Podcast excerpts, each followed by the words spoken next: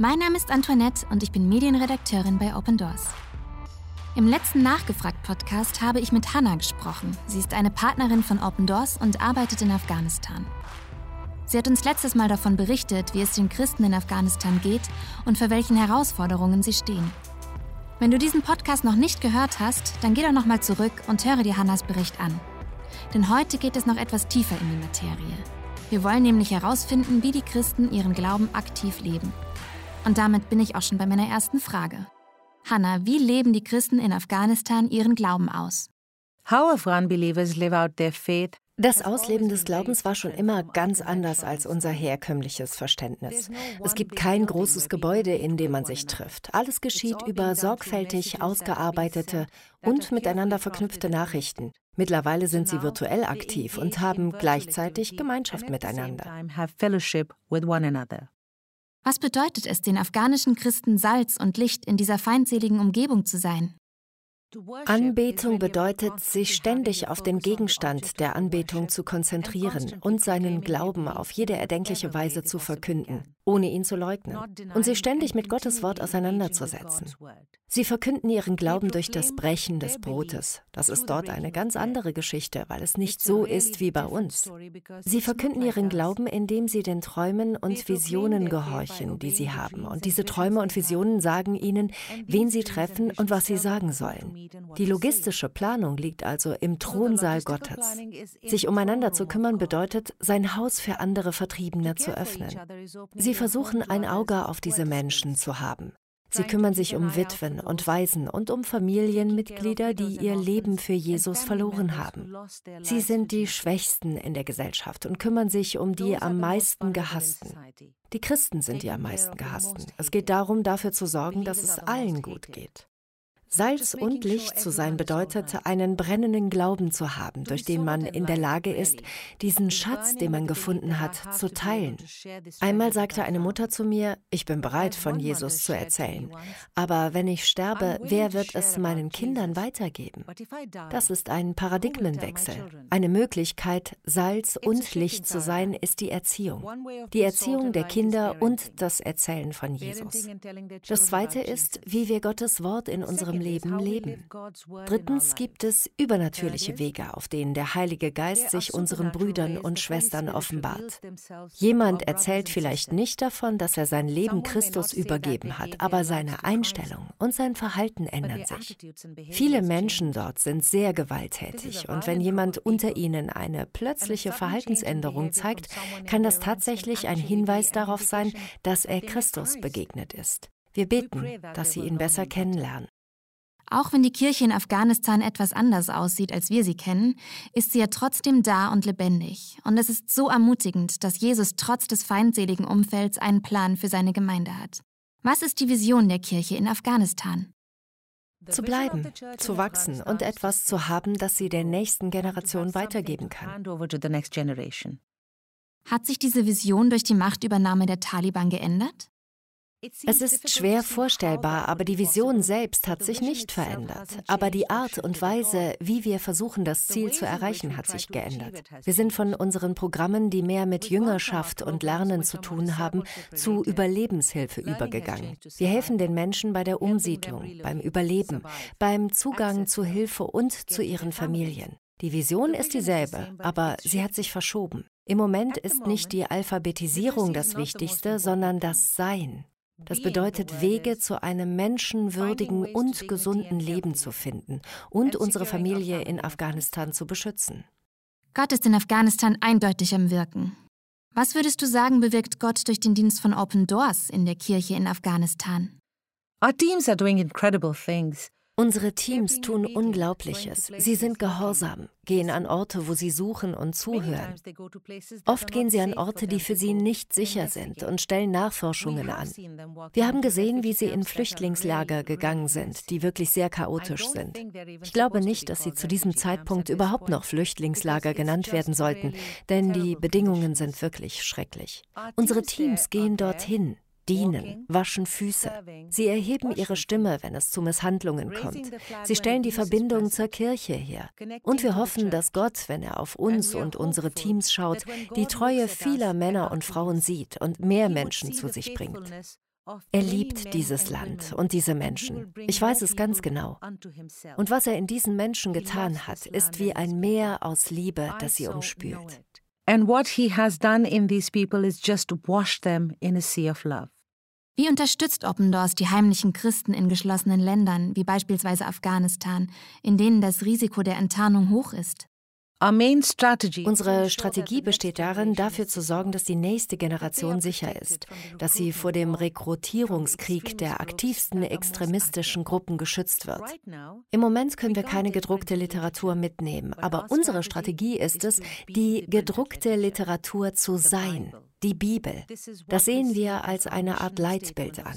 Die andere Sache ist, dass wir Wege schaffen, die es uns ermöglichen, Salz und Licht zu sein.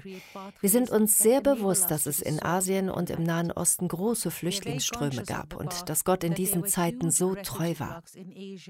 Unsere Strategie ist es, präsent zu sein, sehr präsent zu sein. Wenn Gott sein Werk tut und sich diesen Menschen, den Flüchtlingen, offenbart, können wir sie zu Jesus führen und sie im Namen des Vaters, des Sohnes und des Heiligen Geistes taufen. Wie Bruder Andrew schon so oft gebetet hat, bitten wir einfach darum, dass Gott sehende Augen blind macht. Für alle neuen Zuhörer, Bruder Andrew ist der Gründer von Open Doors. Und es passt so gut, dass du ihn gerade erwähnt hast, Hannah, denn Bruder Andrew hat einmal gesagt, die Frage ist nicht, was hat unsere Arbeit bewirkt, sondern wie würde es heute aussehen, wenn wir unsere Arbeit nicht getan hätten. Und genau das ist doch meine nächste Frage an dich. Wie würdest du die Wichtigkeit dieser Arbeit für die Kirche in Afghanistan einschätzen? Was würde passieren, wenn Open Doors nicht helfen würde? Ich glaube fest daran, dass Gott auch dann, wenn wir nicht da gewesen wären, weiterarbeiten und andere gebrauchen würde. Aber ich glaube wirklich, dass es für uns als Dienst und als Organisation ein Privileg ist, dort zu sein und zu helfen. Es fühlt sich so falsch an, darauf zu antworten, aber wichtig ist, dass Gott eine Vision in Bruder Andrews Herz und in unsere Teams gelegt hat und wir dem Netzwerk der Christen dienen können. Was würdest du sagen, ist das Besondere an Open Doors, wenn es darum geht, der Kirche in Afghanistan dabei zu helfen, ihre von Gott gegebene Vision zu verwirklichen? Ich liebe diese Frage. Das Einzigartige an uns ist, dass wir weiterhin vor Ort Spuren hinterlassen. Wir bleiben. Wir sind sein Ebenbild. Wir tun dies nicht, um eine Geschichte zu erzählen. Wir tun es, um die Geschichte zu sein. Wir als Dienst schaffen kreative Wege und befähigen sie, Salz und Licht zu sein, damit sie aufblühen können. Ob als Mechaniker oder als Maler, sie sollen im afghanischen Boden aufblühen. Wir unterstützen sie auf eine Weise, die es der örtlichen Kirche ermöglicht, die örtliche Kirche zu sein und zu wachsen. Wie können wir an der Verwirklichung dieser Vision mitwirken? Firstly, Erstens, indem ihr genau das Gleiche tut, präsent sein. Hinterlasst den Fußabdruck von Jesus im Boden, findet Ressourcen, um Salz und Licht zu sein und Wege im Westen zu schaffen. Von Anfang bis Ende. Seid das Ebenbild Jesu an dem Ort, wo ihr seid. Wenn wir das tun, leben wir das Evangelium. Zweitens, wir wollen die nächste Generation schützen. Wir stehen jetzt vor einem nachchristlichen Europa und den Auswirkungen der immer größer werdenden Zahl von säkulären Menschen in der EU. Es ist wichtig, dass die Kirche erkennt, dass die Menschen in Afghanistan Krieger sind. Sie sind Menschen der Eroberung. Es kann ein sanfter Krieg sein oder ein harter Krieg. Es kann ein sanfter Krieg sein, Freundschaftsevangelisation. Der Islam hat es gelernt und er hat es auf uns übertragen. Seid euch bewusst, dass auch sie evangelisiert werden müssen weil Jesus sie liebt. Aber gleichzeitig solltet ihr sehr vorsichtig sein. Lasst nicht zu, dass sie euch eure Kinder wegnehmen, sondern bemüht euch bewusst, sie zu Jesus zu bringen. Wenn ihr in einer einflussreichen Position seid, in der Nothilfe, in der Politik, in humanitären Initiativen, achtet darauf, wie sich die Verteilung aller Ressourcen auf eure Brüder und Schwestern vor Ort auswirken wird. Erhebt eure Stimme. In den Zeitungen und sozialen Medien spielt es kaum eine Rolle. Fordert, dass etwas unternommen wird, um tatsächliche Veränderungen zu bewirken. Mit eurer Unterstützung könnt ihr Gerechtigkeit, Barmherzigkeit und Demut erreichen, sagt Micha 6,8. Indem ihr in den Korridoren des Einflusses fordert, dass bestimmte Wege für religiöse Minderheiten geschaffen werden, indem ihr den Menschen aus dem Land zuhört, was sie sagen. Offen gesagt, die, die gegangen sind, haben eine andere Geschichte als die, die geblieben sind. Diejenigen, die geblieben sind, bitten um Freiraum. Die humanitäre Krise ist jetzt so schlimm, dass sich die Möglichkeiten eröffnen werden, damit wir auch auf andere Weise helfen können. Aber wenn wir jetzt unsere Brücken abbrechen, könnte das irreversibel sein.